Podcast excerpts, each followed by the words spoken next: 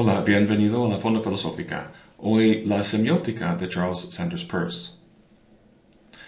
En Google hice una búsqueda por todos los libros publicados entre 1800 y 2009 que llevan la palabra semiótica en el título. Y mira lo que encontré. Durante unos 170 años, casi nada. Y luego todo un boom. Aquí vemos algo de actividad en la década de 1870 y en el giro del siglo, justo las épocas cuando más escribía Peirce sobre los signos.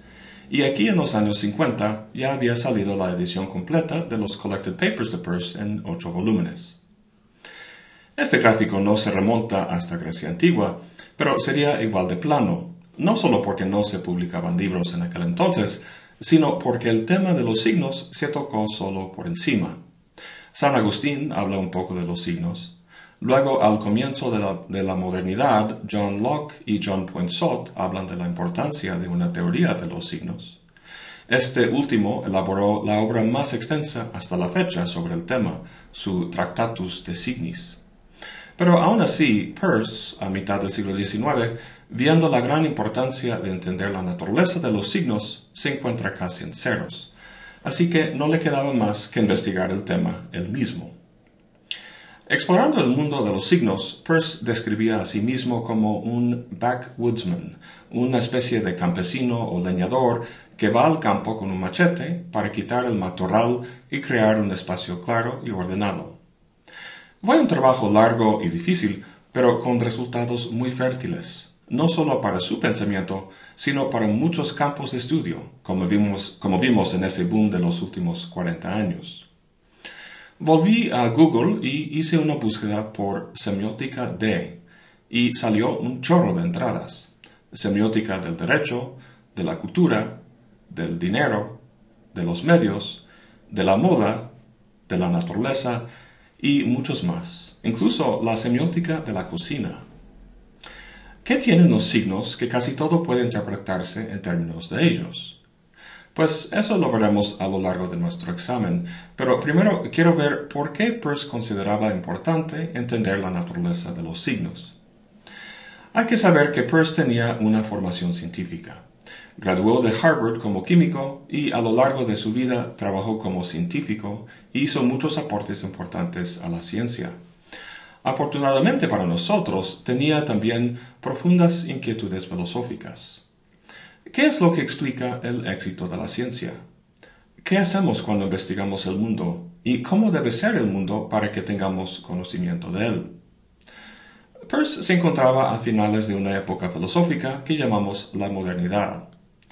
El tema fundamental de esa larga época es la epistemología, la teoría del conocimiento.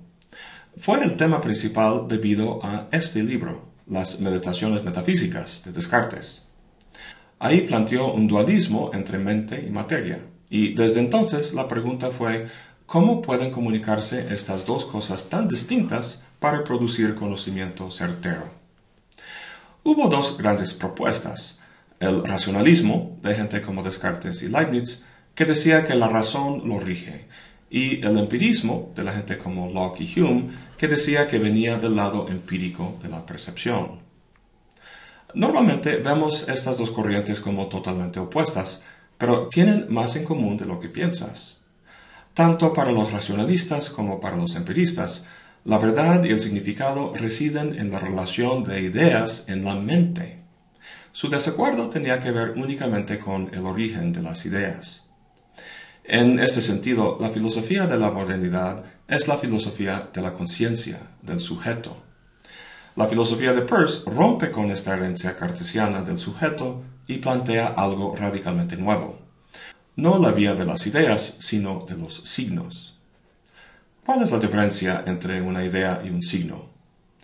Para empezar, las ideas, siendo mentales, solo pueden estar en la mente, no en el mundo físico, situación que propaga el problema que mencionamos del dualismo entre mente y materia. Los signos, en cambio, están en todas partes, tus pensamientos son signos y también todo lo que te rodea. Peirce sustituye el dualismo cartesiano por una especie de monismo sígnico, donde lo importante no son signos individuales que podríamos identificar, sino el proceso de signos relacionándose entre sí en un proceso que Peirce llama semiosis. Este proceso, descrito por Peirce en términos muy formales y abstractos, es el mismo latido del corazón del universo. Capta bien su diferencia con Descartes al decir, al igual que decimos que una pelota está en movimiento y no que el movimiento está en la pelota, deberíamos decir que nosotros estamos en la conciencia y no que la conciencia esté en nosotros. Fascinante, ¿no? El hombre no es una sustancia mental, una conciencia aislada llena de ideas que expresa con signos, sino que el mismo hombre, dice Peirce, es un signo en desarrollo, como si fuera un nodo inmerso en una vasta red de otros procesos de semiosis. Es un poco difícil entender cómo el hombre puede ser un signo. Quizá podemos visualizarlo en términos de la relación entre un remolino y el río en que se encuentra. El remolino no es una sustancia, no es una cosa que puedes sacar y aislar del río. Es una configuración del río mismo. El río aquí es el mundo y el remolino la conciencia humana. ¿Ves que no hay ningún dualismo aquí, sino más bien un continuo? De la misma manera, el hombre como signo es simplemente un nodo en la red semiótica cuya operación, como la forma del remolino, se ha vuelto bastante habitual y consistente. Esta transformación del marco cartesiano es una de las consecuencias filosóficas más importantes de la semiótica de Peirce. Cree que la lógica de la investigación científica podrá esclarecerse mucho si entendemos la cognición humana y la naturaleza del mundo que conoce en términos de la acción de signos. Bueno, dejemos por atrás todo este preámbulo y vayamos al grano, a los signos. Todos sabemos que es un signo. Las palabras que estás oyendo ahora mismo son signos, o cualquier letrero de la calle. Los dedos que señalan, un semáforo rojo, un mapa, el nivel de mercurio en un termómetro, incluso los eclipses. Podríamos hacer una larguísima lista de signos sin embargo, no serviría de mucho, ya que todo objeto de la experiencia tendría que incluirse. Lo que significa ser un signo para Peirce no es una cuestión ontológica, sino lógico-pragmática. No qué es, sino qué hace. ¿Qué hacen los signos? La respuesta es sencilla. Representan objetos al producir lo que Peirce llama interpretantes. Aquí tenemos los tres términos básicos de su semiótica, signo, objeto e interpretante.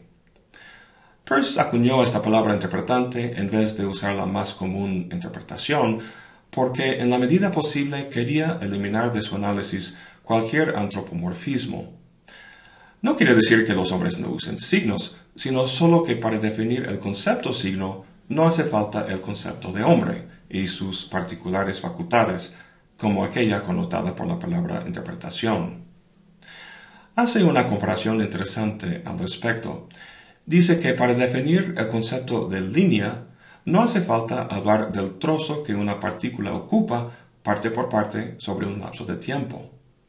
De igual manera, para definir el concepto de signo, no hace falta hablar de las cosas particulares que hace un ser humano. Bueno, volvamos a los elementos de la semiosis, signo, objeto, interpretante. Es muy común ver la relación entre estos elementos representada por un triángulo.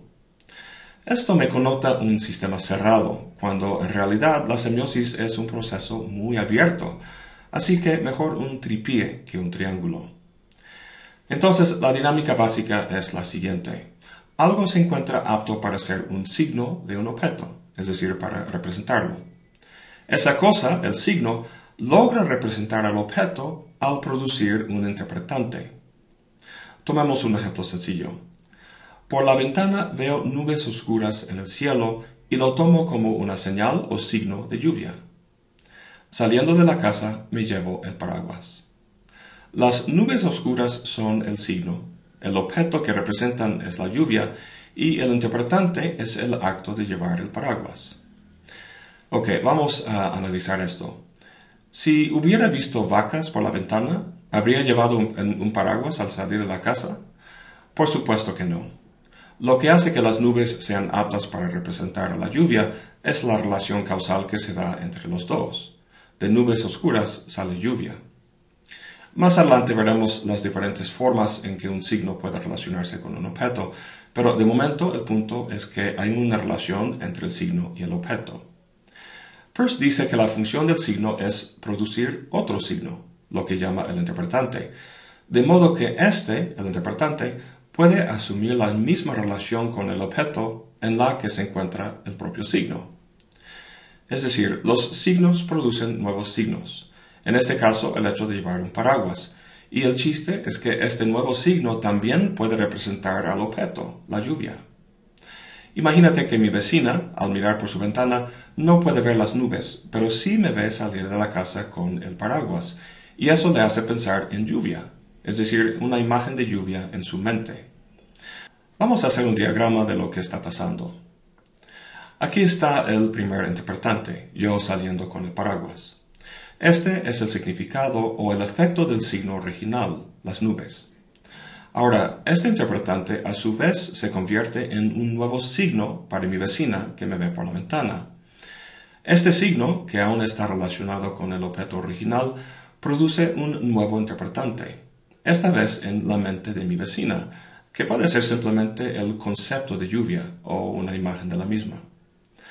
Como puedes imaginar, este nuevo interpretante se convierte en un nuevo signo. ¿Para quién? Pues podría ser para ella misma. Su hija va al aeropuerto para tomar un avión, entonces el signo de lluvia podría producir en ella un interpretante como angustia o temor, pensando que una tormenta podría hacer estrellar el avión. En esta cadena de semiosis nos hemos centrado en los signos interpretantes y cómo evolucionan. Pareciera que el objeto se quedara igual a lo largo de todo esto, pero de hecho, al interpretar signos, vamos profundizando nuestra concepción del objeto. Para mí la lluvia es una inconveniencia, para mi vecina una amenaza. Si metiéramos un granjero o un científico en esta cadena de interpretación, nuestro conocimiento de la lluvia se ampliaría más, como algo que hace crecer las plantas y también como algo con propiedades químicas. De hecho, aquí podemos vislumbrar la idea de su pragmatismo, que dice que nuestra comprensión de algún concepto, como lluvia, estriba en la concepción que tenemos de todos sus efectos prácticos en la experiencia, es decir, esos interpretantes que van surgiendo. Ahora, vamos a ver una definición representativa de las múltiples definiciones de signo que Peirce dio.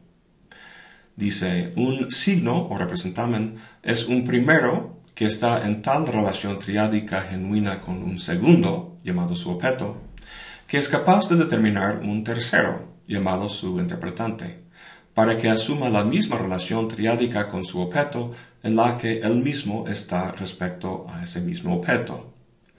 La relación triádica es genuina, es decir, sus tres miembros están unidos por ella de una forma que no consiste en ningún complejo de relaciones triádicas. Termino la cita. El signo es primero, el objeto segundo y el interpretante tercero. ¿Eso suena familiar? Claro, es un reflejo de su esquema categorial que vimos en el video anterior. En el siguiente video veremos esa relación con más detalle, pero de momento quiero hablar de la naturaleza triádica de su semiótica. Peirce habla del signo como un medio que vincula o media entre un objeto y un interpretante. A mí me gusta verlo como un lente a través del cual podemos ver un objeto, parecida a la manera, en que un telescopio nos permite ver un planeta en el cielo. Al decir que la actividad sígnica es triádica, quiere decir que esos tres elementos son imprescindibles. Cualquier teoría semiótica tiene que contar con signos, obvio. Son una condición necesaria, pero claramente insuficiente ya que el chiste de los signos es representar algo, estar en lugar de otra cosa, el objeto. Pero Peirce dice que algo no funciona como signo hasta ser tomado o interpretado como un signo de ese objeto. Seguro has oído hablar de esa famosa pregunta. Si cae un árbol en el bosque y no hay nadie ahí que lo oiga, ¿hace un sonido? Desde un punto de vista persiano, la respuesta es no tenemos un primero y un segundo, un signo y un objeto, es decir, la modulación del aire como signo y la caída del árbol como objeto. Pero no hay sonido hasta que haya un intérprete. El sonido es el efecto o interpretante que la relación entre signo y objeto produce. En el próximo video veremos cómo Peirce clasifica los signos, incluyendo la célebre clasificación de icono, índice y símbolo, y más concretamente cómo los signos nos permiten descubrir cosas sobre el mundo y llegar a la verdad. Bueno, eso es todo por hoy. Gracias por acompañarme. Hasta la próxima y buen provecho.